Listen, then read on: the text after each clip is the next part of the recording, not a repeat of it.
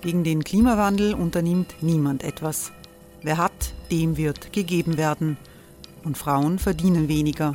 War ja immer schon so. Man ärgert sich und macht weiter. Was aber, wenn nicht? Wir haben eine Idee. Die Falter Arena macht die Bühne frei für Menschen und Projekte, die das Land verändern. Mein Name ist Eva Konzett. Ich leite das Politikressort im Falter. Und am Sonntag, den 26. Mai, veranstalten wir im Wiener Stadtsaal die nächste Falter Arena. Mit dabei unter anderem der ehemalige Politiker und Neosänger Matthias Strolz, Theresa Imre von Markter, Sonja Jöchtel von Love Politics oder Kari Ochsner von Ochsner Wärmepumpen. Machen statt jammern. Wir schauen uns an, wie das funktionieren kann. Kommen auch Sie vorbei. Alle Informationen und Tickets finden Sie unter falter.at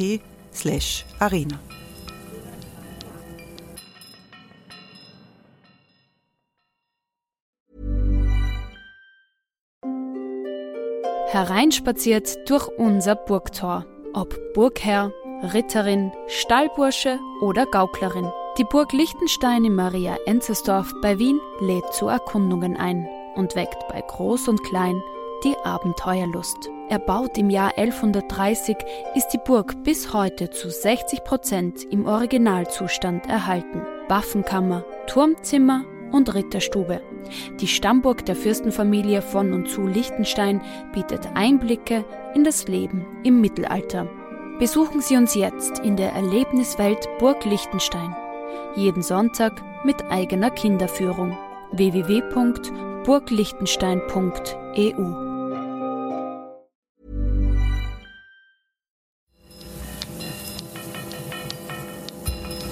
Falter Radio, der Podcast mit Raimund Löw. Sehr herzlich willkommen, meine Damen und Herren, zum Falterradio für Samstag, den 17.08.2019. Die Renaissance der Grenzen, so lautet die Überschrift bei einem Vortrag des Schriftstellers Karl Markus Gauss auf dem Symposium der Salzburger Festspiele.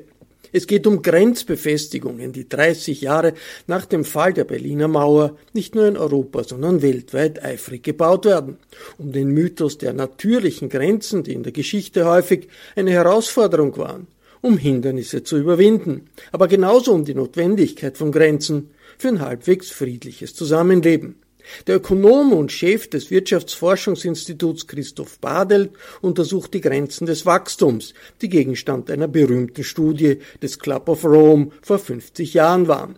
Badelt spricht über Wirtschaftswachstum, über die Sprengkraft der sozialen Ungleichheit und des Klimawandels in unserer Welt. Eingeführt in die zweite Session des Festspielsymposions in Salzburg am 8. August hat Michael Kerbler. Das Stichwort, das alle Referate aneinanderreiht, ist das Stichwort Grenze.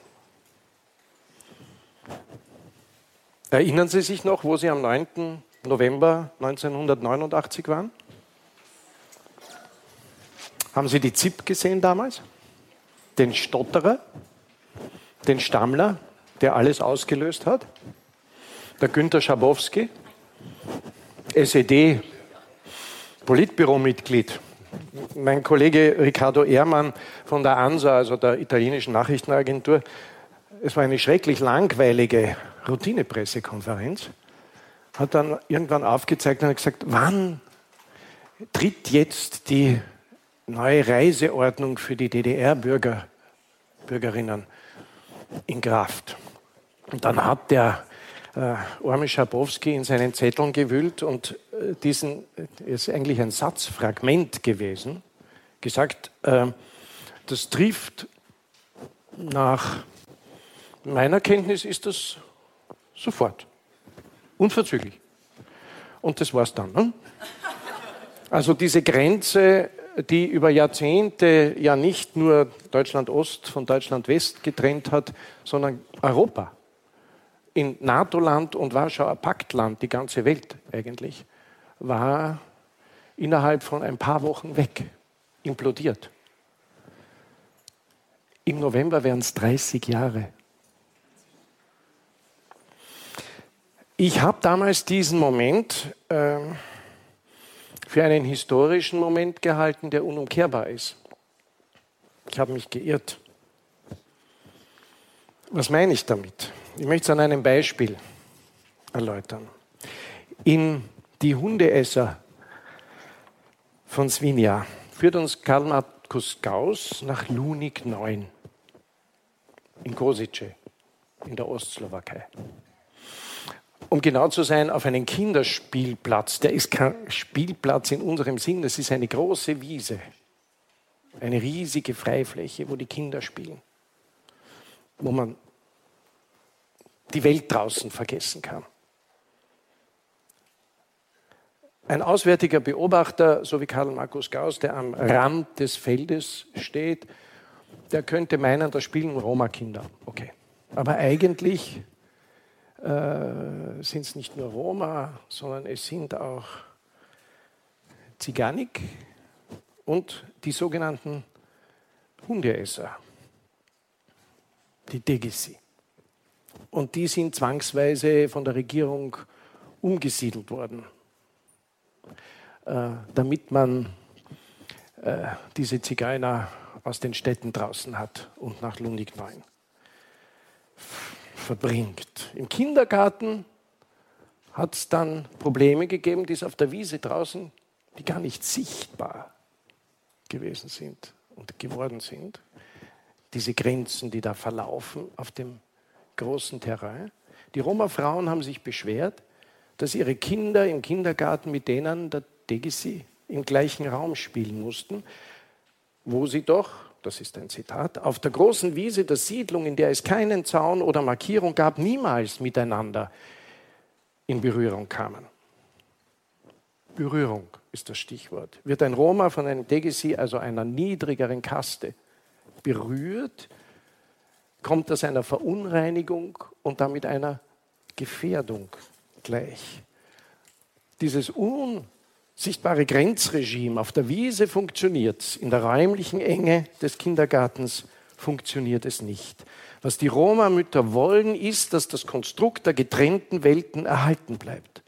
Weil das Kastensystem für die Volksgruppe identitätsstiftend ist mehr noch. Es ist deren Wirklichkeit. Das Konstrukt der getrennten Welten, vielleicht erklärt das auch, warum 30 Jahre nach dem Mauerfall die Festungsmentalität in Europa eine Renaissance erlebt. Aber nicht nur in Europa, sondern global. Tausende Kilometer an Mauern, Stacheldrahtzäunen, Grenzbewährungen, Barrieren, Wachtürmen und so weiter wurden seit der Jahrtausendwende weltweit errichtet. In mehr als einem Drittel aller Staaten dieser Welt wurden seither neue Grenzbefestigungen gebaut.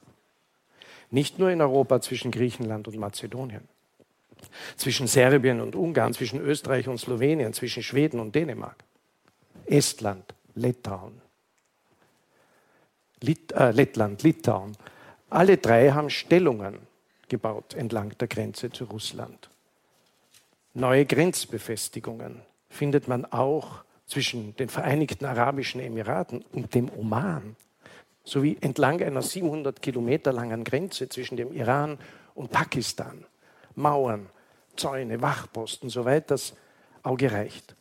Auch an der Südgrenze der USA wachsen Zäune und Mauern. Bis zu neun Meter sollen die Mauern hochragen, mehr als doppelt so hoch wie die Berliner Mauer. Und geht es nach dem Willen von Präsident Trump, soll diese Mauer 3200 Kilometer lang werden. Das Konstrukt der getrennten Welten soll durch Stacheldraht und Mauern geschützt werden. Diese Mauern sollen Menschen abhalten, über die Grenzen zu kommen. Gründe dafür gibt es viele. Reichtum und Wohlstand etwa, beziehungsweise die Angst davor, etwas hergeben zu müssen oder aus Angst, einen Identitätsverlust zu erleiden, so wie das die Roma-Frauen in Kosice befürchten. Sagt Ihnen der Begriff Solastalgie etwas? Solastalgie meint, von Heimweh erfasst zu werden, ohne ausgewandert zu sein. Ausgelöst wird dieses Gefühl einer Angststörung nicht unähnlich vom Gefühl, den Boden unter den Füßen zu verlieren, weil der Acker erodiert, weil sich das Artensterben beschleunigt, weil die Landschaft steril zu werden droht, weil die Natur zerstört wird, weil sich die Klimaveränderung beschleunigt und dadurch das Land, dem wir verbunden sind, einem fremd zu werden droht, was Verlustängste auslösen kann. Solastalgie eben. Übrigens, diesen Ausdruck hat ein australischer Wissenschaftler, Glenn Albrecht, äh, kreiert. Er forscht über die Zusammenhänge zwischen menschlicher Gesundheit und Umwelt. Das Wort wurde 2005 kreiert. Mauern werden den psychischen Druck, den Umweltzerstörung auslösen kann, nicht reduzieren können. Allerdings, es stimmt schon, zumindest einige Zeit lang kann eine Mauer aus anderen Gründen zwar beruhigend wirken. Denn die Mauer hilft, sich vom anderen abzugrenzen. Sie macht Kulturräume, Staaten, wissenschaftliche Disziplinen unterscheidbar oder behauptet zumindest Unterschiede. Grenzen werden als Werkzeug benutzt, um neue Identitäten zu schaffen oder alte Zugehörigkeiten zu zerschneiden oder einfach dazu, Stimmen beim nächsten Wahlkampf zu ernten, weil Mauern so etwas wie Sicherheit suggerieren. Manchmal erreicht eine Grenzziehung aber genau das Gegenteil. Wenn sie nämlich sichtbar macht, wie viel die Getrennten eigentlich gemeinsam haben. Damit aber gibt sie dem Willen Kraft und Ausdauer, das Hindernis zu beseitigen, um wieder eins zu werden. So wie aus der Europäischen Gemeinschaft für Kohle und Stahl das Friedensprojekt Europäische Union wurde, in der Binnengrenzen eigentlich obsolet sind, nach denen jetzt aber immer wieder gerufen wird. Aber gibt es tatsächlich nur schlechte Mauern? Sind wirklich alle Grenzen schlecht? Die Frage, dürfen wir alles, was wir können, wird immer öfter und immer lauter gestellt. Diese Frage markiert eine ganz wichtige Grenze. Kein Wunder. Die Moderne hat uns einerseits den Wegfall traditioneller moralischer Grenzen des Handelns, andererseits wissenschaftliche und technische Erfindungen sowie ökonomische und soziale Innovationen beschert. Angesichts der technischen Möglichkeiten der modernen Biowissenschaften, von Genetik bis zu den Neurowissenschaften und der Reproduktionsmedizin, wird nach ethischer Orientierung gerufen, werden gerechtfertigte neue Grenzen des Handelns eingefordert. Noch so ein markantes Datum. 20. Juli 1969 am Tag der ersten Mondlandung, jenem Tag, an dem Neil Armstrong den Mond betrat und sagte, ein kleiner Schritt für einen Menschen, ein riesiger Sprung für die Menschheit. Wie eine große blaue Pupille sehe die Erde aus, sagte Armstrong damals. In Moonfire, einem großartigen Essayband, der heuer aufgelegt wurde neu, den Norman Mailer verfasst und herausgegeben hat, kommentiert der amerikanische Romanautor, der die Woche der Apollo 11 Mission als die bedeutendste seit der Kreuzigung beschrieben hat. Genau dieses Erlebnis Armstrongs mit den Worten, wie mit dem Auge eines gerade ermordeten Opfers starrte die Erde Armstrong ins Gesicht. Er hat das deshalb geschrieben, weil damals schon Fotos aus dem All von Mutter Erde kursierten, verbunden mit den Warnungen vor der Verletzlichkeit unseres Planeten.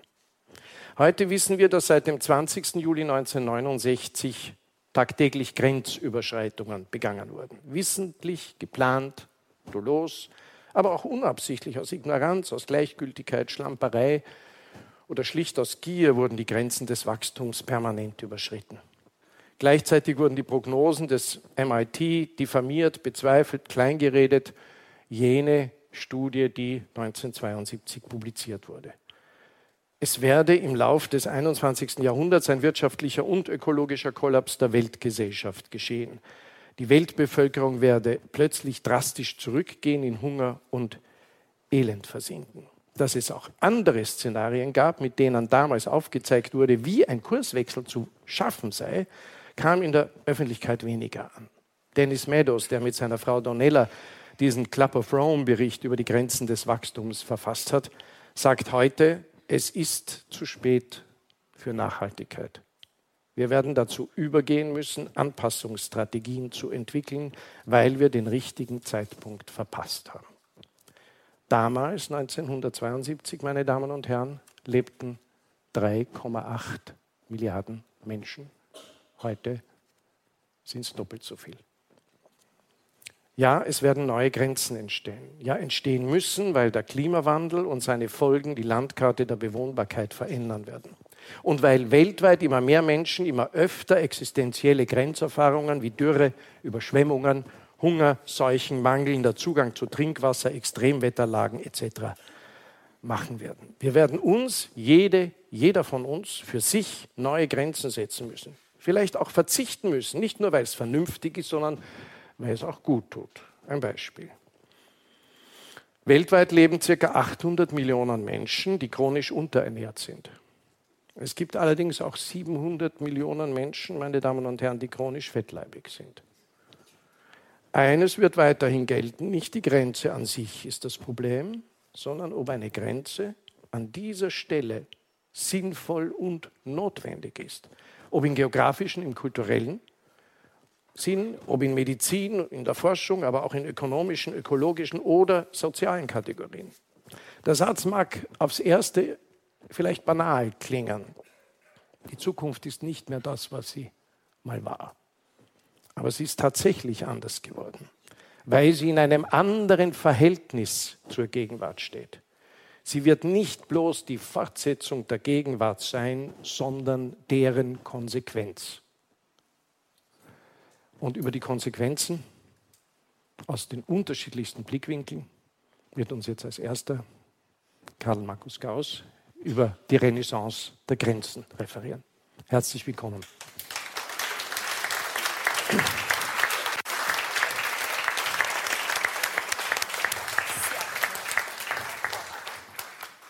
Danke für die Einleitung.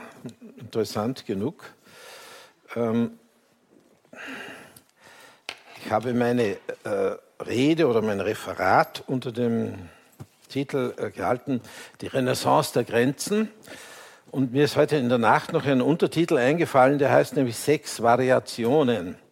Damit mögen Sie schon auch ermessen, dass ich jetzt keine äh, systematische Beantwortung all dieser Fragen äh, wage, sondern sie von einem eher essayistisch wechselnden Blickpunkt her betrachte. Sechs Variationen. Erstens der Fluss. Im Frühling 2015, als sich so viele Flüchtlinge auf den Weg machten, stand ich am legendären Grenzfluss Brut und wurde verhaftet, weil ich als Österreicher in den Verdacht geraten war, illegal in die Europäische Union einreisen zu wollen. Der Prut hat seine Quelle in den ukrainischen Ostkarpaten, durchquert die historischen Landschaften der Bukowina und Bessarabiens und mündet nach 1000 Kilometern in die Donau, dort, wo diese schon in ihr riesiges Delta überzugehen beginnt und gemächlich dem Schwarzen Meer entgegenplätschert. Er bildete nicht immer eine Grenze, die gerade in diesem Teil Europas über die Jahrhunderte sehr häufig verschoben wurde.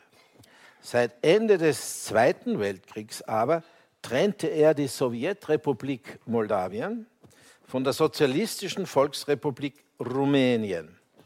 Und seit dem Beitritt Rumäniens zur EU wurde aus ihm eine Außengrenze der Union. Ich war mit dem Fotografen Kurt Keinl zwei Wochen in Moldawien unterwegs gewesen, im ärmsten Land des Europas, dessen amtlicher Name Republika Moldova auf Deutsch Republik Moldau lautet. Und wir wollten das Land nicht verlassen, ohne den Prut gesehen zu haben, über den so viele Gedichte geschrieben wurden von rumänischen und ukrainischen, vor allem aber von jüdischen Autoren deutscher Sprache, die in Galizien, der Bukowina, Bessarabien gelebt hatten, ehe diese Regionen im 20. Jahrhundert zu Territorien des Völkermords wurden.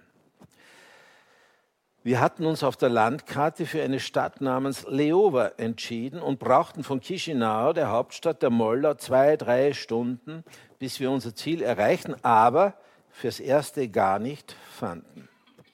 Schon bei der Einfahrt in die Stadt, wo die Trutzburgen des realen Sozialismus verfielen, war zu erkennen, dass Leova seine beste Zeit lange hinter sich hatte. Rätselhaft war, dass niemand, den wir nach dem Weg fragten, uns sagen konnte, wo es zum Fluss hinunterging. Die Leute redeten aufgeregt durcheinander auf Rumänisch, Russisch, Ukrainisch, Bulgarisch, Gagausisch, aber ein jeder deutete in eine andere Richtung. Endlich ließen wir das Auto stehen und machten uns zu Fuß auf den Weg, gerieten in ein dichtes Wäldchen, stapften durch eine morastige Au, bis wir hinter mannshohem Gesträuch ein silbriges Band erblickten, den Prut. Als wir uns umwandten, schauten wir in acht Maschinengewehre. Die Gendarmerie, die Militärpolizei und eine Sondereinheit von Grenzschützern hatte von zwei Fremden gehört, die verdächtige Fragen stellten und uns aufgespürt. Sie waren sich nicht sicher, ob wir Flüchtlinge oder Schlepper waren, die hier nach einer Furt suchten, um ihren Trupp am nächsten Tag illegal in die Europäische Union zu schleusen. Erschrocken sind wir erst eine Stunde später, als wir von den anfangs so grimmigen Grenzwächtern geradezu kameradschaftlich verabschiedet, wieder in unserem Wagen saßen und nach Richtung Chisinau fuhren. Die Stunde aber, in der wir versuchten, ihnen zu erklären, wer wir seien und was wir hier wollten und Sie versuchten zu ermessen, ob wir damit gegen das europäische Grenzreglement verstießen, diese Stunde haben wir als europäische Posse erlebt. Denn wir waren nicht auf der rumänischen Seite des Flusses gestellt worden, also auf dem Gebiet der EU, sondern auf der Moldawiens, die zum anderen zum abgewiesenen Europa gehört um in Vorverhandlungen, über Vorverhandlungen zum Beitritt in die Union eintreten zu können, hat die Republik Moldau seine Grenze zu Rumänien aufrüsten müssen. Niemand sollte über Moldawien in die Union gelangen können. Das Land hat selbst überhaupt nichts davon, dass es für die Union einen Grenzwächter gibt. Aber es muss in Spielen um mit der Union im Gespräch zu bleiben und ins Geschäft zu kommen. Und es spielt ihn sehr gewissenhaft. Überall in der Moldau rosten die industriellen und landwirtschaftlichen Maschinen dahin.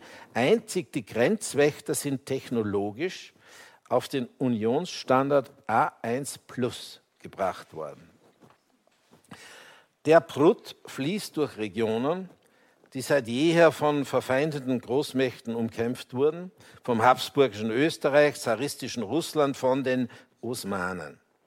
Jeder militärische Geländegewinn, jeder Friedensschluss hat die Grenzen verschoben, bald in die eine, bald in die andere Richtung, sodass sich in diesem Raum vieler kleiner Nationalitäten von autoritär verfügten Wandergrenzen sprechen möchte. Solche gab es freilich auch in einigen anderen europäischen Regionen und selbst manche Städte wurden von ihnen aufgesprengt. Zweitens, von der Erfindung natürlicher Grenzen.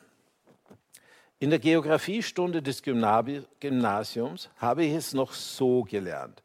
Es gibt natürliche Grenzen, die den Herrschaftsbereich von Staaten markieren, und das sind Flüsse, die einstmals nicht so leicht zu überqueren waren, oder hohe Gebirgskämme, die es erschwerten, von da nach dort zu gelangen. Dies lehrte uns merkwürdigerweise ein Professor, der uns zugleich die Überzeugung zu vermitteln trachtete, dass Südtirol einst nur durch grobes Unrecht von Österreich abgetrennt worden sei. Dabei konnten wir doch auf der großen Landkarte, die neben der Tafel hing, unschwer erkennen, dass zwischen Nord- und Südtirol ein mächtiger Kamm der Alpen, also eine vermeintlich natürliche Grenze lag. Doch außer der Tatsache, dass diese Flüsse nicht erst von Menschenhand umgeleitet, diese Berge nicht mühsam Stein um Stein errichtet werden mussten, sondern schon vor den Menschen da waren, ist an den sogenannten, Gründ, äh, sogenannten natürlichen Grenzen ohne dies nichts natürlich. Selbst die vorgeblich natürlichen Grenzen sind erfunden, sind künstlich gezogen, menschengemacht, aus Verabredung und Kampf hervorgegangen, auf Konvention und Gewalt gegründet, auch wenn sich ihr Verlauf an der Natur orientiert. Ich glaube, dass gerade jene Grenzen, die für natürlich gelten, weil ein dramatisches Zeichen der Natur sie markiert, dem geschichtlich ausgeformten Leben dieser Räume besonders oft widersprechen. Denn das Leben zielt historisch schon früh darauf ab, die Hindernisse, die die Natur dem Menschen entgegenstellt, zu überwinden, sodass sich Gemeinschaften in ihrer wirtschaftlichen Existenz und ihrer kulturellen Entfaltung selten allein an dieser Seite eines Flusses oder nur im jenseitigen Schatten eines Berges ansiedeln, sondern entgegen dem Gesetz der Trägheit den Fluss überwinden das Gebirge überqueren, durchstoßen, umwandern. Ob es sich um die Basken, Tiroler, Slowenen handelt, die großen Gebirgskämme waren ihnen nie die natürliche Grenze, über die sie sich auszudehnen scheuten, vielmehr Reiz am Wandel und Handel zu beiden Seiten initiativ zu werden. Man kann das gut gerade dort erkennen, wo die Besiedlung über die natürliche Grenze hinweg später durch politische Veränderungen wieder rückgängig gemacht wurde.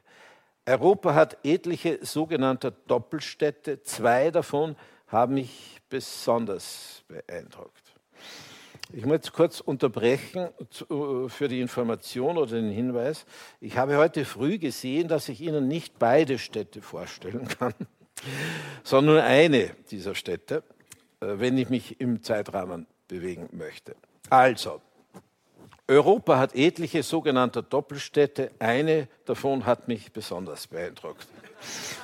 Görlitz ist die östlichste deutsche Stadt, ein urbanes Schmuckstück, das an die 4000 Gebäude von der Renaissance bis zur Gründerzeit in einem perfekt restaurierten Ensemble der Altstadt vereint.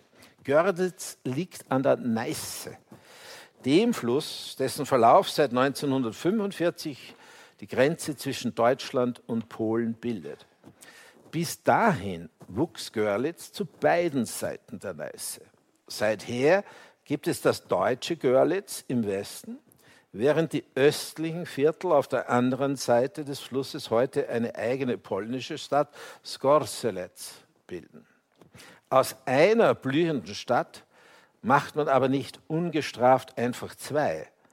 Und solange sie eine zwar fließende, gleichwohl abgeriegelte Grenze trennte, erlitten beide Städte denn auch das gemeinsame Schicksal abgehängter Peripherien.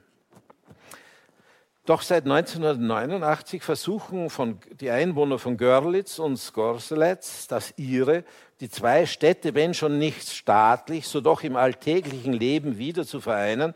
Und sie bezeichnen dieses Projekt interessanterweise als Europastadt. Inzwischen blühen beide Städte, die einst eine waren und daran sind, wieder eine zu werden, merklich auf. Nicht nur sie, sondern auch ihr Hinterland in Sachsen wie in Polen. Ich bin noch durch keine Stadt an der Grenze gekommen, deren Einwohner es befürworteten, dass diese dicht gemacht werden oder werden sollen. Wer an der Grenze lebt, hat ein vitales Interesse daran, dass sie offen oder immerhin durchlässig bleibe für Menschen, Güter, Ideen. Nebenbei angemerkt, in Skorzelec befinden sich dort wo die Nationalsozialisten einst das Gefangenenlager Stalag 8 betrieben, eine Stele mit Relief und eine Gedenktafel. Sie erinnern an die 48.000 Kriegsgefangenen des Lagers, von, den, von denen einer Olivier Messiaen war, der hier sein Quator pour la Tempe du Temple, also das Quartett für das Ende der Zeit, komponiert, fertigstellte und, und mit einem Ensemble von Häftlingen auch uraufführte. Drittens, Peripherie und Zentrum. Ich habe gesagt, dass es keine natürlichen Grenzen gibt. Das soll aber keineswegs heißen, dass die Grenzenlosigkeit der gleichsam natürliche Status von Menschengruppen, Gemeinschaften wäre. Der Mensch ist in seiner körperlichen und geistigen Existenz gar nicht denkbar ohne Grenzen, die er physisch hat, und auf die er psychisch angewiesen ist.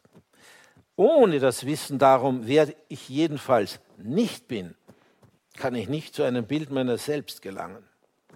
Wenn ich andererseits später nur darauf aus bin, festzulegen, was und wer ich alles nicht bin, wird jenes Selbstbild armselig ausfallen und meine Existenz aufs lächerlichste beschränken.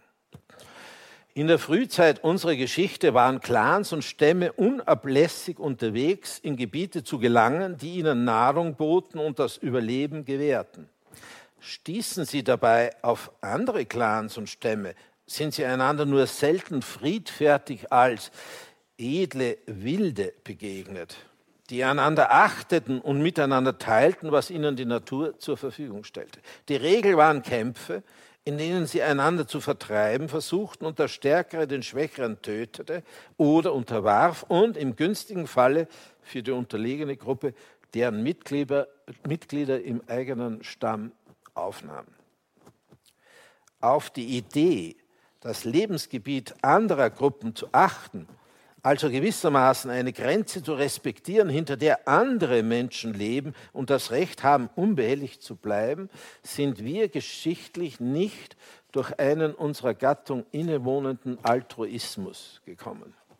Die Grenzen, die nicht überschritten werden durften, entstanden dort, wo auf der anderen Seite ungefähr gleich starke Gruppen lebten und der Ausgang eines Waffenganges gegen sie zu ungewiss war, um ihn zu führen, oder selbst ein Sieg womöglich zu wenig eingebracht haben würde, als dass es für ihn zu kämpfen gelohnt hätte.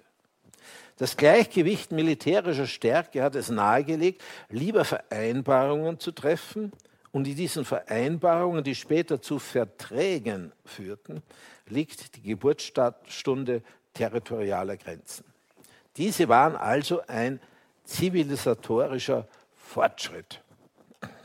Das zu wissen und anzuerkennen heißt nicht, in den Grenzen von heute per se Friedensstifte oder friedenssichernde Einrichtungen zu sehen. Betrachtet man die Entwicklung der Grenzen innerhalb Europas von der Ära des Kalten Krieges, als durch den Kontinent eine als eiserner Vorhang bezeichnete hochmilitarisierte Grenze schnitt, bis zu heute, da alte, halb schon vergessen geglaubte Grenzen neu aufgerüstet werden, so fällt eine Gemeinsamkeit auf. Sie sind allesamt keine Erfindung der Menschen, die an der Grenze leben, sondern der Zentralen.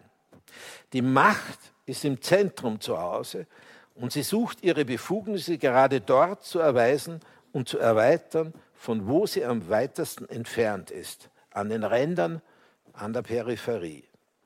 Die Grenze ist der äußerste territoriale Posten eines Staates, ist Peripherie schlechthin. An der Art der Grenze, die sie der Peripherie verordnet, erweist sich nicht nur die Macht, sondern auch der politische Charakter des Zentrums. Viertens, die Wiederkehr der Grenzen. 1989 fiel die Berliner Mauer, Signum der Teilung Europas, aber sie war Stein für Stein noch gar nicht vollständig abgetragen. Da wuchsen schon vielenorts neue bewährte Anlagen, bis es nach der Jahrtausendwende zu einem regelrechten Boom von Grenzanlagen kam. 1989 gab es in Europa 16 der Berliner Mauer vergleichbare Befestigungen. Heute sind es mehr als 70. Es handelt sich dabei nicht um eine europäische Spezialität. Die Industrie, die das neue Mobiliar der Grenzen herstellt und verkauft, hat weltweit Konjunktur. Ihre Produkte sind vor allem Zäune und Mauern samt allem Zubehör wie Selbstschussanlagen oder Drohnen. Ist der Zaun aus hochqualitativem Stacheldraht, also rasiermesserscharf und sorgt er für tiefe Schnittwunden, heißt er übrigens tatsächlich NATO-Draht. Manche Zäune sind so ausgestattet, dass sie elektrisch geladen werden können. Etwa der längste Zaun der Welt, der sich zwischen Indien und Bangladesch auf mehr als 4000 Kilometern zieht und die Einwanderung von Bangladeschi verhindern soll.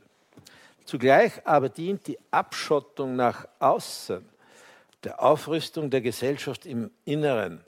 Mobilisiert doch der Hindu-Nationalismus neuerdings vor allem gegen die tatsächlichen oder vermeintlichen Feinde, die ethnischen und religiösen Minderheiten im eigenen Land gegen, im eigenen Land. Was wiederum die Mauern betrifft, die an der Grenze zu Mexiko zu bauen Donald Trump in seinem Wahlkampf 2016 versprochen hat, so haben sie, auch wenn sie sich noch immer im Stadium des Projekts befinden, die Welt verändert. Zahllose Politiker anderer Länder und Kontinente, die die Ängste der Bürger schüren, um sich selbst als brachiale Retter aus der größten Not anzubieten, haben sich an Trump ein Beispiel genommen und das Gefühl der Unsicherheit genützt, um eine Zwangsmaßnahme nach der anderen zu verlangen und oft genug auch durchzusetzen. Man erinnere sich daran, dass vor mehr als 30 Jahren der amerikanische Präsident Ronald Reagan mit publikumswirksamer Emphase in Berlin ausgerufen hat, Mr. Gorbachev, tear down this wall. Trump hat in seinem Wahlkampf nicht nur versprochen, gegen Mexiko eine Mauer zu errichten, sondern seine Anhänger mehrfach zu johlender Begeisterung gebracht, indem er deklamierte, This wall is beautiful, is beautiful, also eine Art Ästhetik der Mauer begründete. Ich möchte noch kurz auf zwei der wiederentdeckten und hochgerüsteten Grenzen in Europa zu sprechen kommen, und zwar um auf die auffallende Widersprüchlichkeit hinzuweisen, die der Renaissance der europäischen Grenzen innewohnt. 2015 wurde die Republik Mazedonien, das heutige Nordmazedonien, von der Europäischen Union, darunter besonders stark engagiert Österreich, darauf verpflichtet, die Grenze gegen Griechenland bei Idomeni zu schließen. Tatsächlich wurde rasch eine Mauer hochgezogen, die militärische Präsenz massiv gesteigert, sodass binnen weniger Wochen 14.000 Menschen in einem improvisierten Camp vor der Grenze festsaßen. Die Mazedonier selbst hatten kein Interesse an dieser Grenze, denn kein Flüchtling wollte in ihrem Land verweilen alle hatten vor, Mazedonien als Transitland zu nutzen, um sich möglichst weit Richtung Mitteleuropa vorzukämpfen.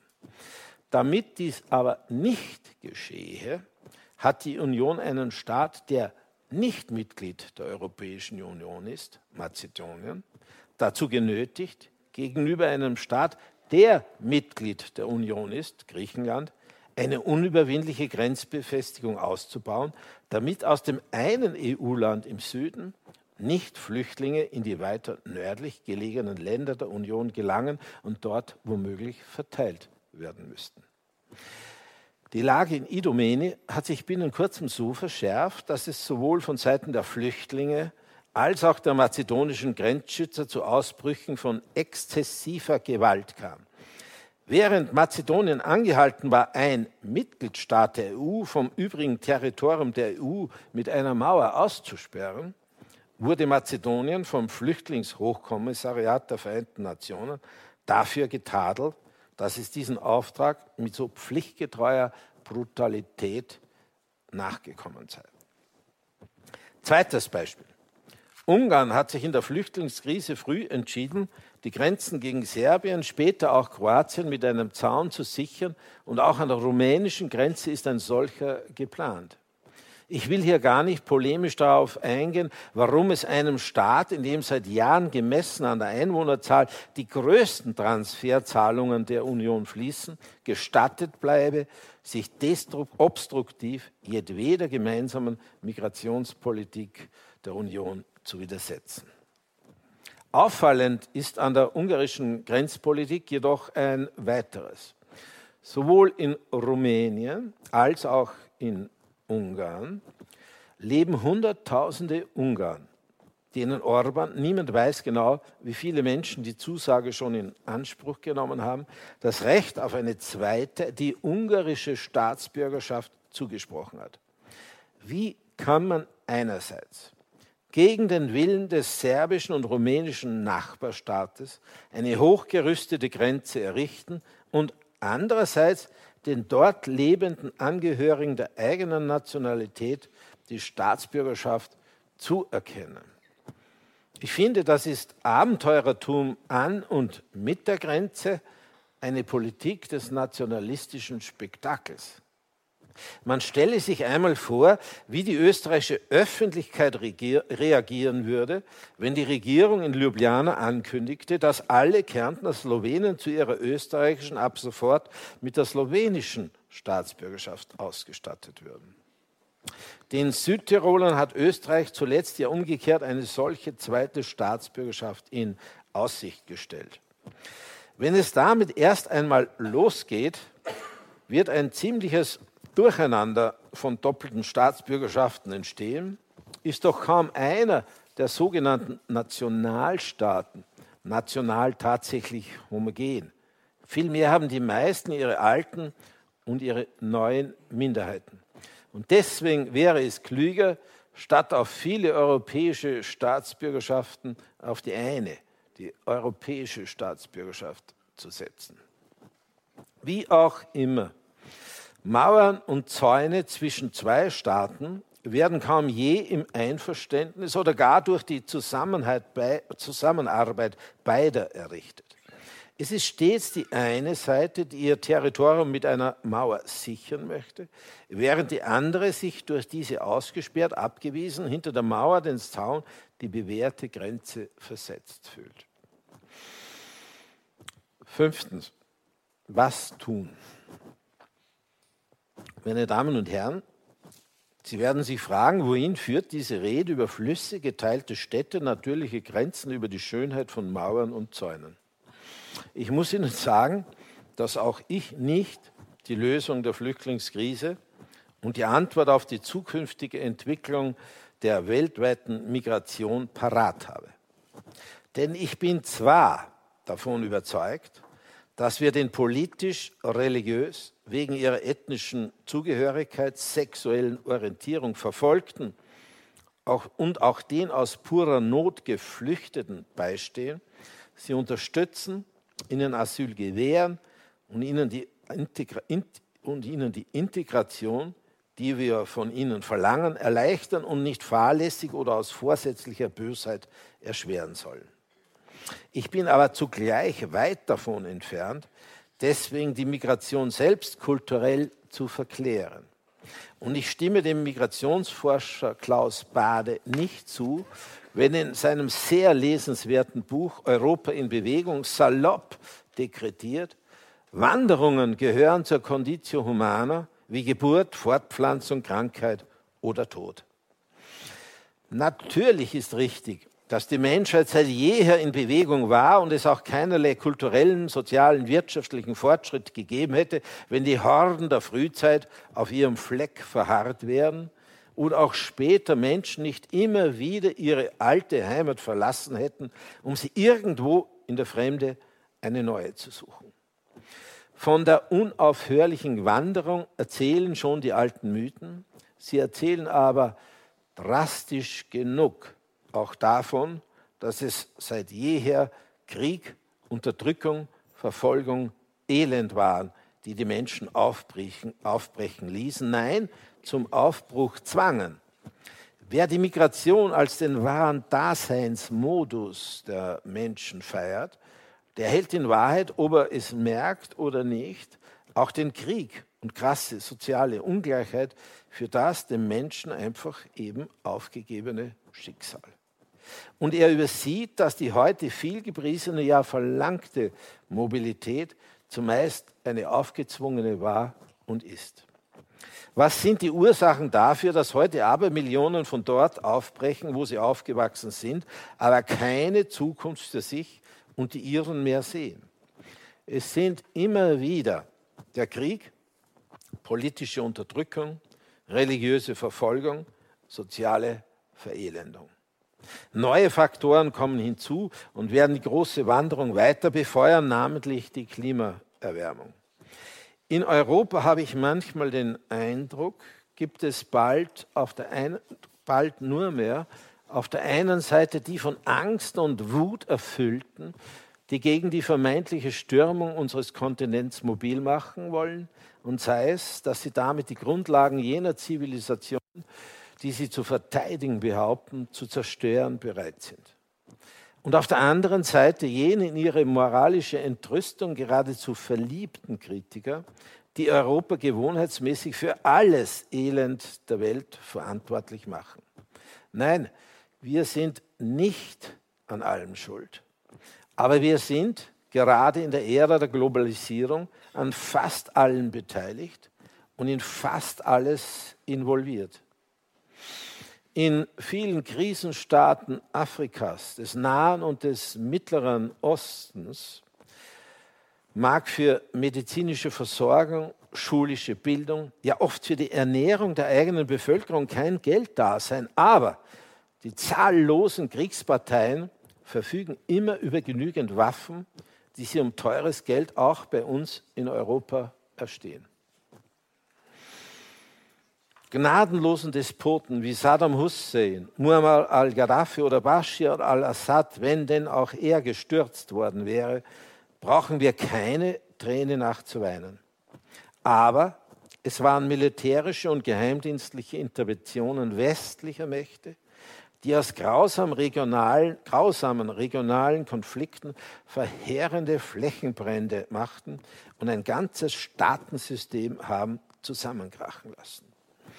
Die Misswirtschaft und Korruption wiederum, die über so viele Menschen schier auswegloses Elend verhängt, hat viele lokale, also hausgemachte Gründe. Aber wie soll, man, man, wie soll manch afrikanischer Staat aufkommen, wenn seine ohne dies fragile Landwirtschaft dadurch ruiniert wird, dass die USA und die Europäische Union den Kontinent mit Produkten fluten, die von uns so hoch subventioniert werden, dass sie billiger sind, als, die, als sie ein afrikanischer Bauer, Händler, Unternehmer je anbieten könnte. Und das ausgezeichnet jene, ausgerechnet jene Länder, die am wenigsten zur Klimaerwärmung beigetragen haben, am ersten und stärksten an deren desaströsen Folgen zu leiden haben. Darauf hat Peter Sellers in seiner Eröffnungsrede der Festspiele eindringlich hingewiesen, am traurigen Beispiel des Inselstaats Kiribati, der dabei ist, im Pazifik zu versinken solange sich an den Lebensverhältnissen von Hunderten Millionen nicht, solange sich die Lebensverhältnisse von Hunderten Millionen nicht verbessern, werden in den Jahren, die kommen, nicht weniger, sondern mehr Menschen bereit sein, sich selbst bei Gefahr des eigenen Lebens in die Länder des Wohlstands aufzumachen. Und kein militärisch noch so aufgerüstetes, kein technologisch noch so perfektioniertes System der Grenzsicherung wird sie davon abhalten können, es zu versuchen. Sechstens, zu guter Letzt. Die Rhodopen sind ein herrlicher Gebirgszug, der sich über das mythenumwobene Thrakien erstreckt und, weil er sich an keine Grenze hält, seinen größeren Teil im Süden Bulgariens, den kleineren im Norden Griechenlands hat. Viele Hänge der Rhodopen, deren höchste Gipfel sich auf fast 3000 Kilometer erheben, sind von dichten Wäldern bedeckt. Andere bieten eine bizarre Landschaft des Karstes mit tiefen Schluchten und weit sich verzweigenden Höhlen, von denen die Legende besagt, dass, ähm, Moment, ich muss es jetzt einfach, glaube ich, auswendig sagen, von denen es, die letzte Seite ist nicht mehr viel, ähm, von der Legende besagt, dass äh, eine dieser Höhlen, die sogenannte Teufelshöhle, jene wäre, äh, aus der Orpheus, äh, Orpheus seine Eurydike äh, herauszuführen versucht hat. Im Jahr 19, 2005 hat es ein sehr interessantes Projekt gegeben, das ähm, zwischen äh, das gemeinsam ähm, bulgarische und rumänische äh, Naturschützer angestoßen haben, mit denen es gelungen, mit denen es gelungen ist, äh, dass äh, die griechische und die bulgarische Regierung zu überzeugen und die EU ähm, da, und die Schweiz dazu zu bringen, dass sie dieses Projekt fördern. Dieses Projekt sieht vor, dass in einer Region, die seit jeher von sehr vielen Völkerschaften umkämpft war, seit mehreren Jahrtausenden, grenzüberschreitend ein sanfter Tourismus erstehe, der sowohl auf das ist ein Gebiet, in dem es kaum Verkehrswege bisher gegeben hat, das sowohl den Respekt vor der Natur als auch das Interesse an der Jahrtausende weit zurückreichenden Kulturgeschichte der Thraker verbindet. Ever catch yourself eating the same flavorless dinner three days in a row? Dreaming of something better? Well, HelloFresh is your guilt-free dream come true, baby. It's me, Kiki Palmer. Let's wake up those taste buds with hot, juicy pecan crusted chicken or garlic butter shrimp scampi. Mm. Hello Fresh. Stop dreaming of all the delicious possibilities and dig in at HelloFresh.com. Let's get this dinner party started.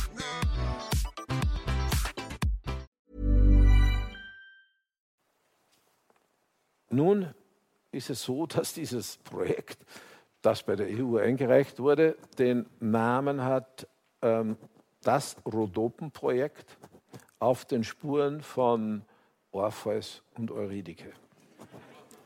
Selbstverständlich war das ein reiner äh, Werbeslogan, aber er hat eigentlich das Gute befördert. Denn eines können wir uns durchaus klar sein, dass alte Mythen wenn sie nicht äh, dazu benutzt werden, um abgelegten Hader und abgelegte, abgelebte Konflikte neu anzufachen, durchaus sehr Gutes auch, und nicht nur sehr Gutes, durchaus sehr Vernünftiges äh, für heute zu bewirken. Dankeschön. Vielen Dank, Karl Markus Gauss. Äh, beim Zuhören zwei Anmerkungen seien mir gestattet. Ich habe auch gehofft damals, 89, dass die Grenze, die schon davor äh, oder kurz danach errichtet worden ist, äh, verschwinden wird, äh, die jetzt schon länger in Europa steht als die Berliner Mauer. Es gibt immer noch, und wir haben uns daran gewöhnt, es gibt immer noch die Grenze zwischen Zypern türkisch und Zypern griechisch. Die hält länger als der eiserne Vorhang und ist offensichtlich nicht zu eradizieren. Also, äh, Grenze. Was mir aufgefallen ist auch, danke Karl Markus, äh, beim Zuhören ist mir bewusst geworden, wie wichtig es ist, Dinge zu definieren. Und dann haben wir gedacht, ah, Definition, da steckt Finis, da steckt die Grenze drinnen die Definitionsmacht. Äh, werden keine Mauern gebaut, aber es werden Grenzen gezogen, so wie man definiert. Und ich glaube, die nachfolgenden zwei Referate, nämlich im Bereich Wirtschaft und Wissenschaft, operieren oft mit Definitionen. Es kommt immer darauf an, wie ist das mit Nullwachstum und ähnlichem?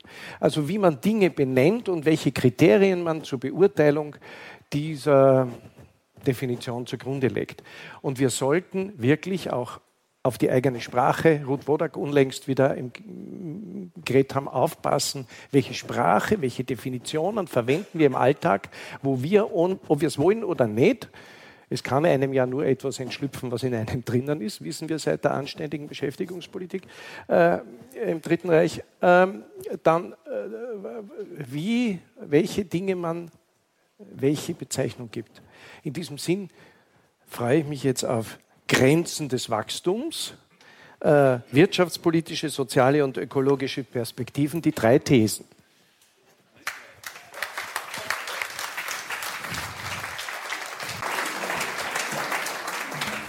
Meine sehr geehrten Damen und Herren, ich muss Sie enttäuschen, es sind nicht drei, es sind acht.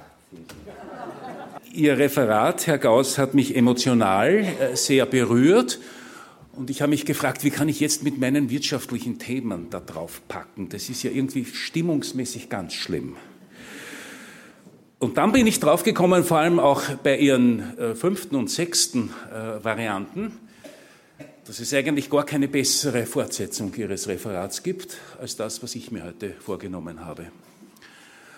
Und äh, das möchte ich jetzt tun. Und wie gesagt, es sind acht Thesen die ich ähm, auch immer ein bisschen gleich optisch dazugeschrieben habe. Bevor ich zu dieser ersten These komme, vielleicht nur zwei Worte der Einleitung. Peter Sellers ist heute schon zitiert worden, ich möchte auch mit ihm anfangen. Er hat in seiner Eröffnungsansprache darauf hingewiesen, dass Mythen entstanden sind, um zu verstehen und klarzustellen, dass in der Welt alles miteinander verbunden ist und dass alle Erfahrungen und Ergebnisse einen kausalen Zusammenhang, ein Karma haben. Und er rief uns vor diesem Hintergrund und vor den Dingen, die wir erleben in unserer Welt, dazu auf, eine neue Zivilisation zu beginnen, in der das imperiale Denken keinen Platz hat und das ökologische Bewusstsein die Maxime zu sein hat. Und das sagt er uns, die wir in den letzten Jahrzehnten einen beispiellosen wirtschaftlichen Aufschwung erlebt haben, der vielen von uns einen Wohlstand gebracht hat, von dem unsere Großelterngeneration nicht zu träumen gewagt hat. Und das soll jetzt alles falsch sein? Das soll jetzt alles tödliche Gefahren bergen? Ich verstehe meinen Beitrag als Sozialwissenschaftler darin, das Thema der Grenzen des Wachstums bewusst zu entmythologisieren. Dabei zeigt sich, dass die vielfältigen Querverbindungen zwischen den Sphären unseres Lebens auch in der realen Welt existieren und nicht nur in der Mythologie und nicht nur in der künstlerischen Aufarbeitung der Mythologie, wie sie Sellers gezeigt hat. Und dazu habe ich eben acht Thesen formuliert. Die erste sehen Sie jetzt auch optisch. Wir sprechen oft über die Grenzen des Wachstums und beziehen uns dabei in der Praxis auf einen viel zu engen und zum Teil missverständlichen Begriff, nämlich die Wachstumsrate des BIP, wie wir das so schön sagen. Das ist aber kein Vogel, sondern das Bruttoinlandsprodukt. Und diese Wachstumsrate des BIP hat nur eine sehr begrenzte Aussagekraft. Die Frau Präsidentin hat in meiner Vorstellung schon gesagt, ich bin erst seit drei Jahren äh, Chef des Wirtschaftsforschungsinstituts und eine der für mich überraschendsten Erkenntnisse oder Erfahrungen, die ich da gemacht habe, ist der Zahlenfetischismus. Der Zahlenfetischismus von uns allen, vor allem aber auch von den Medien, die das sozusagen stellvertretend für die Öffentlichkeit machen, ob wir jetzt 1,7 oder 1,4 oder 1,6 Prozent Wirtschaftswachstum haben, scheint über das Wohlbefinden dieses Landes die entscheidende Aussage zu sein. Und das ist irgendwie komisch. Abgesehen davon, dass diese Zahl eigentlich überhaupt niemand erlebt. Das sind Statistiken. Erleben tut niemand die Wachstumsrate des BIPs, erleben tut man vielleicht die Wachstumsrate seines Einkommens, aber auch die nicht wirklich. Nun ist dieses BIP sozusagen die Menge aller Güter und Dienstleistungen, die wir produzieren. Und dahinter steht implizit die Annahme, dass je mehr wir produzieren, desto mehr können wir auch konsumieren. Klammer auf, ist nicht ganz richtig, weil es gibt auch Importe und Exporte. Aber sagen wir einmal vereinfachend, es sei so. Und je mehr wir konsumieren, deswegen, desto besser geht es uns. Und das ist eigentlich, ohne dass man noch darüber philosophiert, schon einmal bei raschem Nachdenken nicht richtig. Ich will nicht sagen, dass es irrelevant ist, aber es ist nicht richtig. Da wird im Bruttoinlandsprodukt werden Dinge gezählt, äh, wie die Rettungsdienste und die Spitalsleistungen und je mehr Leute schwer verletzt werden bei Verkehrsunfällen, desto mehr steigt das BIP. Äh, es werden aber auch die Güter und Dienstleistungen äh, nicht gezählt, die ganz wichtig sind, zum Beispiel die Pflege daheim. Schon in meinen Vorlesungen war immer der alte Schmäh, verzeihen Sie den wienerischen Ausdruck, äh, wenn jemand seine Haushälterin heiratet, dann sinkt das Bib. Äh, ist alles richtig, ist alles richtig. Ja. Es werden die Kosten des Wachstums, der Umweltschäden nicht berücksichtigt. Es wird das, was wir den nächsten Generationen Gutes oder Schlechtes tun, nicht berücksichtigt. Und es wird schlicht und einfach nicht das berücksichtigt, was halt im Leben wichtig ist und was nichts mit der Wirtschaft zu tun hat. Das möge man der Wirtschaft nicht vorwerfen, aber man soll sie schon ein bisschen in ihre Bahnen lenken, auch von unserem Denken und auch vom Zahlenfetischismus, der da existiert. Soweit die erste These. Die zweite These, und jetzt komme ich sehr rasch zu dem, was Gauss am Schluss gesagt hat. Jede sinnvolle Wachstumsdiskussion muss auch unter Verteilungsgesichtspunkten gesehen werden, national und international. Und die Ausgangslage für die Definition sogenannter Grenzen des Wachstums stellt sich sehr unterschiedlich dar, je nachdem, wer davon betroffen ist. Jetzt kann man das als ein rein methodisches Problem sehen. Und da wissen die Ökonomen gleich eine Antwort. Na, recht vergleichen wir hier nicht das BIP, sondern das BIP pro Kopf. Klar. Dann können Sie Österreich mit Schweden und mit Somalia vergleichen und Sie können Tirol mit dem Burgenland vergleichen, indem Sie ausrechnen, das BIP dividiert durch die Bevölkerungszahl. Nur eigentlich sagt uns das noch lange nicht, wer was bekommt. Das ist ja nur das Ergebnis einer Division. Mit anderen Worten, wir nähern uns dem Thema der Gleichheit oder der Ungleichheit. Und diese, diese Diskussion wird auf der einen Seite in der sogenannten entwickelten Welt, in der wir leben, geführt. Und da klagen wir über die wachsende Ungleichheit seit der großen Finanzkrise. Wir freuen uns, dass weltweit die Armut, wie immer sie gemessen wird, zwar zurückgegangen ist, aber doch noch existiert. Wir reden über die Ungleichheit in der Vermögensverteilung und versuchen alle möglichen Statistiken zu produzieren, um zu zeigen, na, ist die Gleichheit jetzt ein bisschen, Ungleichheit ein bisschen größer geworden oder kleiner geworden. Aber ich kann Ihnen sagen, die Diskussion, die wir hier in der sogenannten entwickelten Welt zu diesem Thema führen, ist zwar wichtig, aus einer Reihe von ökonomischen und sozialen Gründen, aber sie ist nichts gegen die Diskussion, die wir weltweit zu führen haben. Wollen Sie ein paar Zahlen dazu haben? Einfach aus der Weltbank-Statistik. Das berüchtigte BIP pro Kopf betrug im Jahr 2018 in Österreich 50.250 Dollar, in der Schweiz 78.000 Dollar, Luxemburg aus statistischen Gründen ist besonders toll mit 107.000 Dollar, ist überhaupt das reichste Land der Welt. So, und jetzt schauen wir mal nach Afrika. Burundi 210 Dollar, Zentralafrika 384 Dollar. So geht es weiter. Absolute Armutsquote, gemessen an der Zahl der Bevölkerung, Prozentsatz der Bevölkerung, die von weniger als einem Dollar 90 pro Tag leben müssen. In Österreich 0,7 Prozent, in der Schweiz 0,0 Prozent, im Tschad 38,4 Prozent, in Burundi 71,8 Prozent. Lebenserwartung. In Österreich 81, 2017, in Österreich 81,7 Jahre, Zentralafrika 52 Jahre. Kindersterblichkeit, gemessen an der Zahl der unter Fünfjährigen je 1000 Lebendgeborenen, die sterben. In Österreich 4, im Tschad 123. Zahl der durchschnittlich besuchten Schuljahre. Österreich 12,1 Jahre. Deutschland muss ich einfach sagen, weil die sind da Weltmeister, aber eh nur da, nein, da. 14,1 Jahre. Burkina Faso 1,5 Jahre. Stromverbrauch gemessen Kilowatt pro Kopf. USA 12.994 Kilowatt, Werte für 2017, Österreich 8.356, Haiti 39.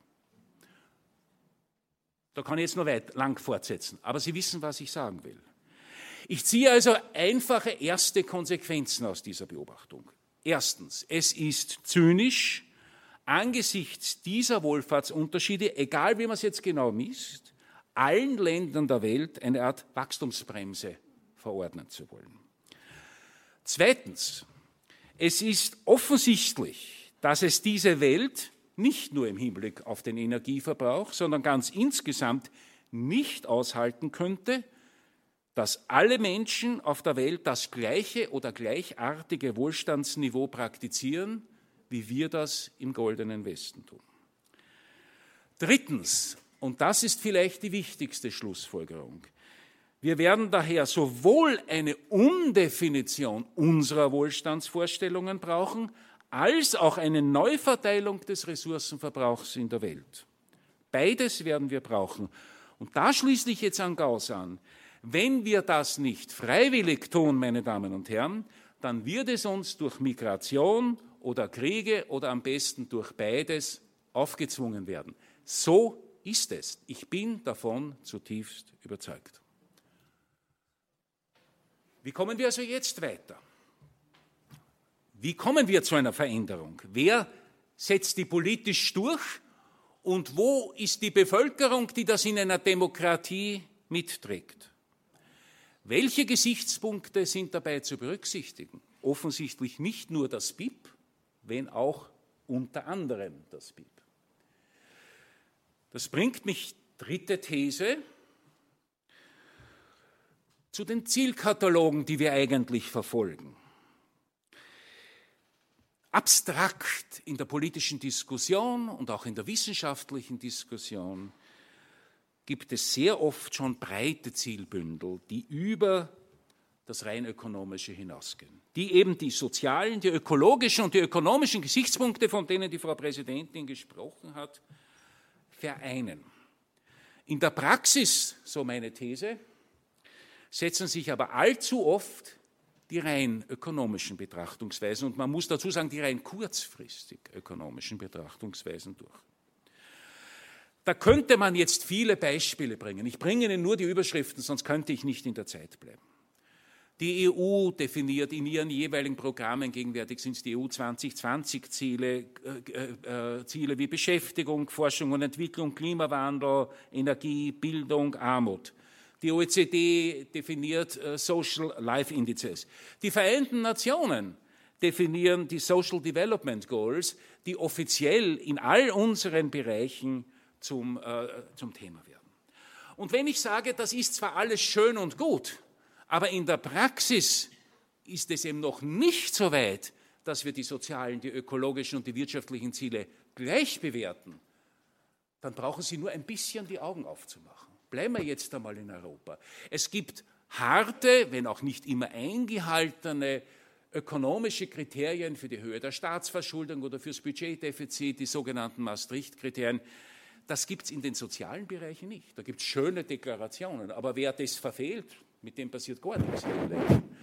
Und bei den Umweltzielen ist es ein bisschen anders. Da gibt es sehr wohl verpflichtende äh, Ziele für die einzelnen ähm, äh, EU-Länder, aber sie können sich auch ein bisschen davon freikaufen mit Emissionszertifikaten und dergleichen mehr und schon haben sie heute halt einfach Geld statt Umweltschutz äh, praktiziert. Sie haben mehr Geld ausgegeben. Also wirklich weit sind wir da eigentlich noch nicht gekommen. Nun komme ich zur vierten These. Und diese vierte These zeigt meines Erachtens nach das Grunddilemma auf, mit dem wir uns beschäftigen müssen. Die ökologischen Probleme, wie sie sich jetzt zum Beispiel durch den Klimawandel darstellen, wenn auch die ökologischen Probleme sich nicht auf den Klimawandel beschränken, muss man auch sagen. Diese ökologischen Probleme legen eine Begrenzung des Wirtschaftswachstums dringend nahe. Die sozialen Probleme sind jedoch weltweit ohne globales Wachstum kaum zu lösen. Was folgt daraus? In Zukunft wird es daher nicht so sehr darauf ankommen, ob und wie stark wir wachsen, sondern wie wir wachsen. Wie wir wachsen, wer wächst und wer die Früchte des Wachstums erntet. Das wirkliche Gebot der Stunde ist daher das sogenannte inklusive Wachstum. Und dieses inklusive Wachstum stellt darauf auf, ab, die Vorteile und Wohlstandsgewinne auch jener Personen und Regionen zukommen zu lassen, die gesellschaftlich benachteiligt sind. Und das betrifft ein Land wie Österreich, innerhalb Österreichs, die Benachteiligten genauso wie die weltweite Betrachtung. Wenngleich weltweit die Unterschiede viel größer sind, als sie innerhalb dieses Landes sind. Es nutzt aber einem wirklich benachteiligten Österreich auch nicht, wenn sie sagen, in Afrika geht es da noch viel schlechter. Also mit anderen Worten, das müsste eigentlich das tragende Prinzip sein, wobei dieses tragende Prinzip nicht einfach nur Umverteilung heißt. Das wird oft, wenn wir als Ökonomen äh, das sagen, wird das oft uns kritisch vorgehalten. Es geht nicht darum, dass die einen den Kuchen backen und die anderen ihn auch essen dürfen. Es geht darum, alle Menschen und alle Regionen und alle Länder zu befähigen, für sich selbst sorgen zu können und sie in diesem Sinn durch Investitionen in die Bildung, durch Investitionen in das Gesundheitswesen ihren Weg gehen zu lassen, ohne dass sie verhungern und ohne dass die ärgsten sozialen Probleme auftauchen. Es geht also um den Gegenstand des Wachstums und um die Verteilung des Wachstums. Und das hat natürlich ganz wesentlich mit der Umweltproblematik zu tun. Und das bringt mich zur fünften These. Diese fünfte These lautet, Wirtschaftswachstum und die Situation der Umwelt stehen in einem engen Zusammenhang.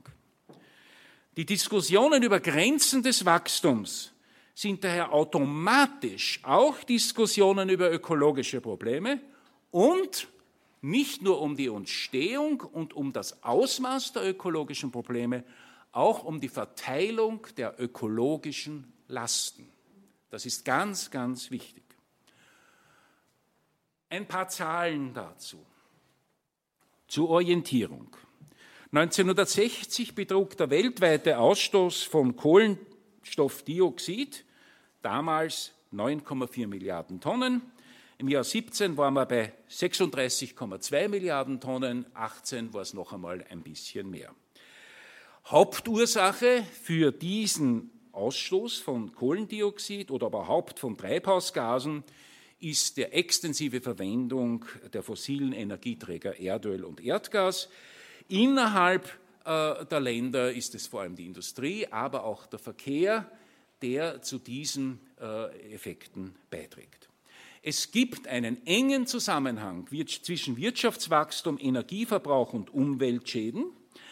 Äh, das ist ein enger Zusammenhang, aber nicht notwendigerweise ein linearer, das muss man auch sagen.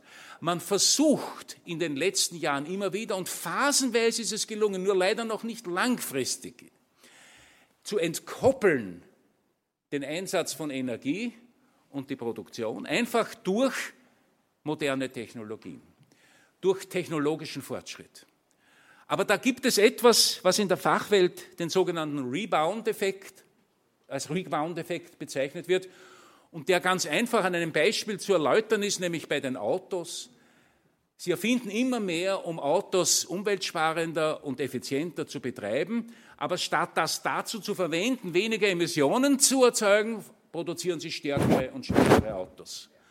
Und das nennt man den Rebound-Effekt. Das heißt, der technologische Gewinn wird nicht oder zumindest nur teilweise in den Dienst der Umweltverbesserung, sondern in die Verbesserung unter Anführungszeichen, Klammer auf, Fragezeichen, Klammer zu, unseres Konsums gezogen.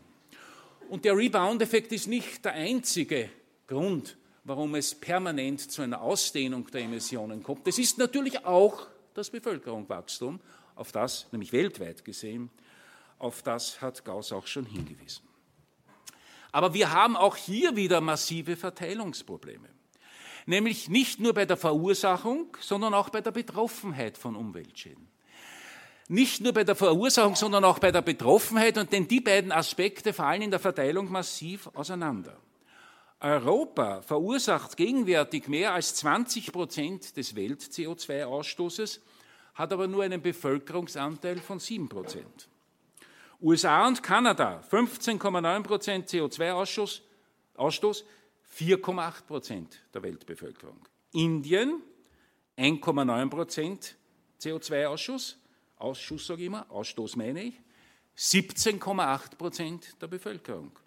China ist auch besonders interessant, weil die Chinesen immer die Bösen sind. Sind sie einerseits, andererseits in der Verteilung nicht. 7,4 Prozent Anteil am CO2-Ausstoß, 18,6 Prozent der Bevölkerung.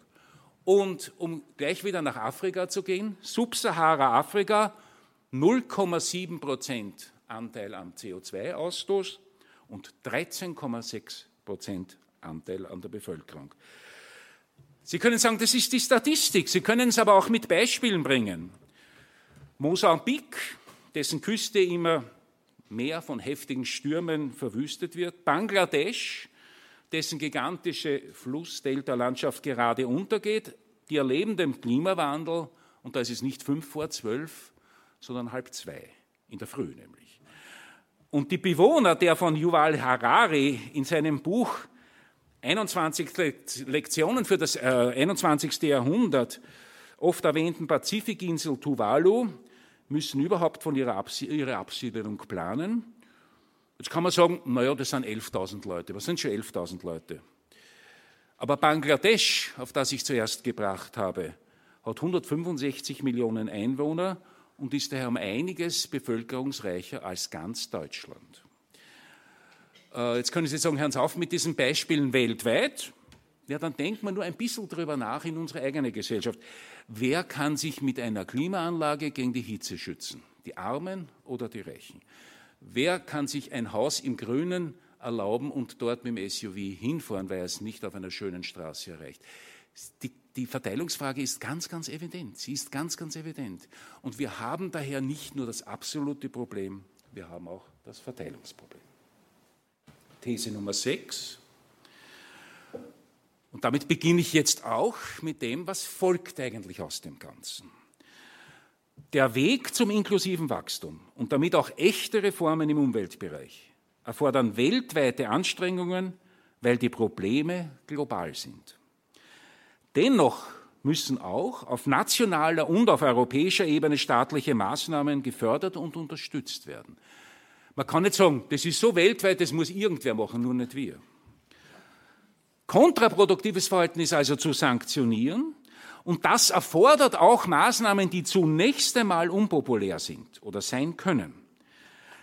Ich halte aber nichts von gesetzlich oder sonst irgendwie verordneten Wachstumsbremsen, denn das ist in einer demokratischen Gesellschaft unrealistisch und die Demokratie ist mir viel wert.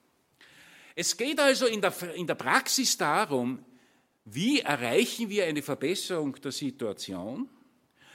Wie, was schaffen wir mit der Verantwortung des Einzelnen? Jeder Einzelne hat natürlich eine Verantwortung. Aber es ist auf der anderen Seite auch nicht realistisch zu glauben, dass man an die Individuen appelliert, seid einfach brav und, und tut halt weniger mit dem SUV fahren oder sonst irgendetwas. Oder fliegt nicht nach Ägypten, sondern fahrt nur äh, 100 Kilometer in den nächsten Ort und macht dort euren Urlaub. Das alleine wird nicht reichen. Denn es geht bei der Umweltproblematik um ein in der Ökonomie wohlbekanntes Phänomen, ein Phänomen, das die ökonomische Literatur seit William Forster Lloyd in der Mitte des 19. Jahrhunderts als die Tragedy of the Commons, die Tragik der Allmende, bezeichnet hat. Ganz einfach, stellen Sie sich eine Kuhweide vor, die von Bauern gemeinsam betrieben wird. Und jeder Bauer weiß, also wenn ich zehn Kühe auf diese Weide schicke, dann halt das diese Weide gut aus. Wenn ein Bauer, und sagen wir an, das sind jetzt 50 Bauern, wenn ein Bauer nur zwei Kühe mehr schickt, auf das kommt es nicht an. Nur wenn der Nachbar merkt, der schickt zwei Kühe mehr, dann schicke ich auch mehr, vielleicht drei oder vier. Und jetzt sind Sie in der Problematik des öffentlichen Guts. Auf einmal schicken alle mehr und dann ist die Weide kaputt. Jetzt, wenn das eine ganz kleine Angelegenheit ist, können Sie sagen, da wirkt die soziale Kontrolle. Wenn es aber um ein weltweites Problem geht, dann wird es mit der sozialen Kontrolle allein nicht gehen. Da können Sie noch so ein Verfechter der Marktwirtschaft sein, und ich halte sehr viel von der Marktwirtschaft. Da ist die staatliche Regelung gefragt. Die staatliche Regelung gefragt, teilweise mit Verboten und Geboten, noch viel stärker aber auch mit ökonomischen Anreizen sich im Dienste des Ganzen zu verhalten. Denn es ist völlig naiv zu glauben, wir werden jetzt dekretieren, wie viel jemand konsumieren kann. Das mögen vielleicht ein paar naive, muss ich wirklich sagen, grünbewegte, nichts gegen die Grünbewegung, überhaupt nicht. Aber Sie kennen diese Typen, äh, die glauben, weil sie finden, sie äh, fahren jetzt nur mehr mit dem Fahrrad herum, darf die ganze Welt nur mehr mit dem Fahrrad fahren oder so irgendetwas. Das, das bringt uns nichts. Das bringt uns nichts. Das kann jeder für sich betreiben. Wir müssen also ganz klar über die Rolle des Staates reden und wir müssen ganz klar sagen, wo muss der Staat mit Zwang eingreifen und wo muss und soll er mit Anreizen eingreifen. Das Interessante ist, dass jetzt in der allgemeinen Stimmung des Klimawandels auch politische Kräfte außerhalb der Grünen Parteien das Thema sehr ernst nehmen, zuletzt etwa Annegret Kramp-Karrenbauer in einer vielbeachteten Artikel in der Zeit, äh, wo sie äh, das eigentlich zum Programm der CDU erklärt hat, ohne dabei einen, einen äh, Parteitagsbeschluss herbeizuführen. Ursula von der Leyen, als sie geworben hat um ihre Position als Kommissionspräsidentin der Deutsche Sachverständigenrat, aber eben auch die Boulevardmedien. Und das bringt mich zur vorletzten These Nummer sieben, zur populistischen Variante, mit dem Thema umzugehen. Denn diese populistische, Thema, diese populistische Variante, mit dem Thema umzugehen, beschränkt sich meistens auf reine Angstmache, Katastrophe, Hungersnot, alles fürchterlich. Aber sie drückt sich vor der Politik, sie drückt sich vor der Unterstützung einer Politik, die sagt, und jetzt gehen wir es einmal an. Äh, die bloße Angstmache löst überhaupt kein Problem und auf irgendwelche einfachen oder illusionären Lösungsvorschläge zu steuern, zu sagen, ja, das Wasserstoffauto wird das jetzt alles lösen. Und damit ist das Thema eh wieder bei der Politik und ich brauche wieder nichts machen. Das bringt auch nichts. Wir brauchen eine realistische Einschätzung und wir brauchen eine differenzierte, sachliche Politik über Lösungswege. Und das bringt mich zur letzten These, die die Schlussfolgerung enthält. Ja, wir brauchen freiwillige Beschränkungen, die einer Haltung der Maßlosigkeit entgegenwirken. Äh, das ist, wenn Sie so wollen, der individuelle Zugang. Das kann jeder von Ihnen für sich entscheiden, muss jeder von sich für sich entscheiden. Ob ich das Gefühl habe, auf Kosten und im Dienst oder im Dienst der nächsten Generation zu agieren, ob ich persönlich etwas verändern kann und so weiter und so fort. Sie können sagen, das ist die persönliche Gewissenserforschung. Nun äh, glaube ich, meine sehr geehrten Damen und Herren, dass das einerseits wichtig ist, dass das allein aber nicht das Problem lösen wird. Dazu ist es zu groß. Siehe Tragik der Allmende. Obwohl eines möchte ich schon sagen, es gibt Menschen in unserer Gesellschaft, die so viel Macht und Einfluss haben, dass es auf ihre persönliche Moral sehr wohl ankommt. Und ich sehe zum Beispiel das Problem, der Abgasmessung oder Nichtmessung oder des Schwindelns mit Abgasmessungen in der Autoindustrie als ein solches Problem. Wenn dort Menschen sitzen, sowohl in der Exekutive als auch in den Aufsichtsräten, die Verantwortung nehmen würden persönlich, dann könnte es zu so etwas nicht kommen. Also unterschätzt man nicht das Ausmaß der persönlichen Verantwortung. Aber auf der anderen Seite geht es eben auch darum, die Politik zu unterstützen. Es geht darum, der Politik Rückendeckung zu geben, wenn sie wirklich Maßnahmen ergreifen will, die wir brauchen. Und jetzt ist die Zeit Gott sei Dank schon abgelaufen, dass ich nicht wirklich aktuelle österreichische Umweltpolitik äh, betreiben kann. Das würde mir wahrscheinlich in diesem Rahmen, wäre das nicht wirklich passend.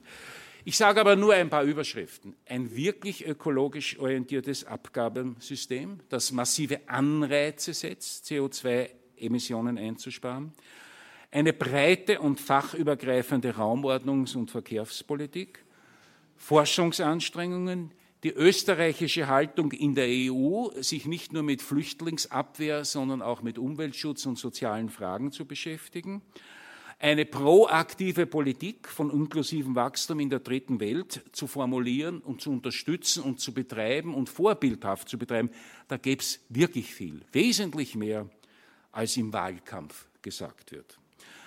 Meine Damen und Herren, wir sind in diesem Symposium von der Mythologie ausgegangen. Ich wollte einen Beitrag zur Entmythologisierung der Problematik leisten. Ein Beispiel der Mythologie kommt einem da aber doch in den Sinn, und das ist Sisyphus. Also wir assoziieren ja Sisyphus üblicherweise mit der Strafe, die der Sisyphus bekommen hat.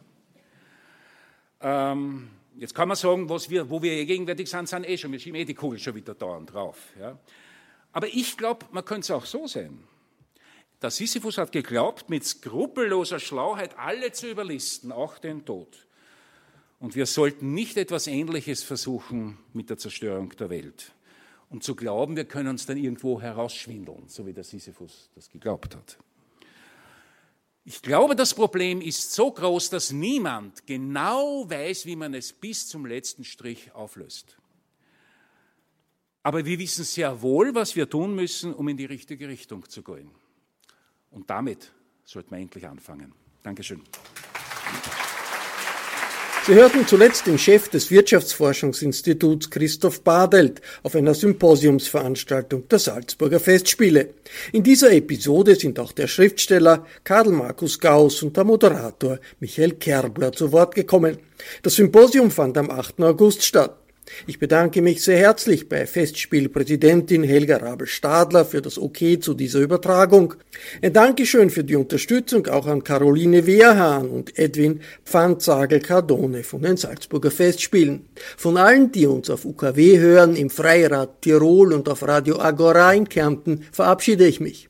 Bahnbrechende Texte mit neuen Erkenntnissen in Wirtschaft, Politik und Kultur finden sich häufig in der Wochenzeitung Falter. Ein Abonnement garantiert, dass Sie keinen Text verpassen. Den Falter kann man auch im Internet bestellen, über die Internetseite abo.falter.at.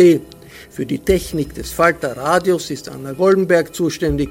Die Signation hat Ursula Winterauer gestaltet. Ich verabschiede mich. Bis zur nächsten Folge.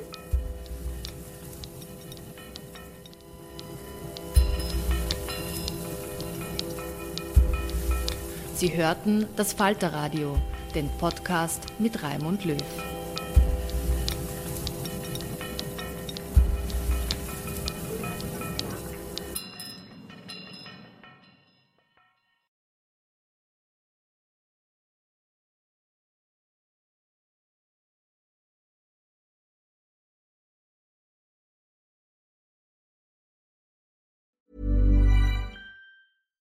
Hi, I'm Daniel, founder of Pretty Litter. Cats and cat owners deserve better than any old fashioned litter. That's why I teamed up with scientists and veterinarians to create Pretty Litter. Its innovative crystal formula has superior odor control and weighs up to 80% less than clay litter. Pretty Litter even monitors health by changing colors to help detect early signs of potential illness. It's the world's smartest kitty litter. Go to prettylitter.com and use code ACAST for 20% off your first order and a free cat toy. Terms and conditions apply. See site for details. Hold up. What was that? Boring. No flavor. That was as bad as those leftovers you ate all week. Kiki Palmer here, and it's time to say hello to something fresh and guilt-free. Hello Fresh. Jazz up dinner with pecan-crusted chicken or garlic butter shrimp scampi. Now that's music to my mouth. Hello Fresh. Let's get this dinner party started. Discover all the delicious possibilities at hellofresh.com.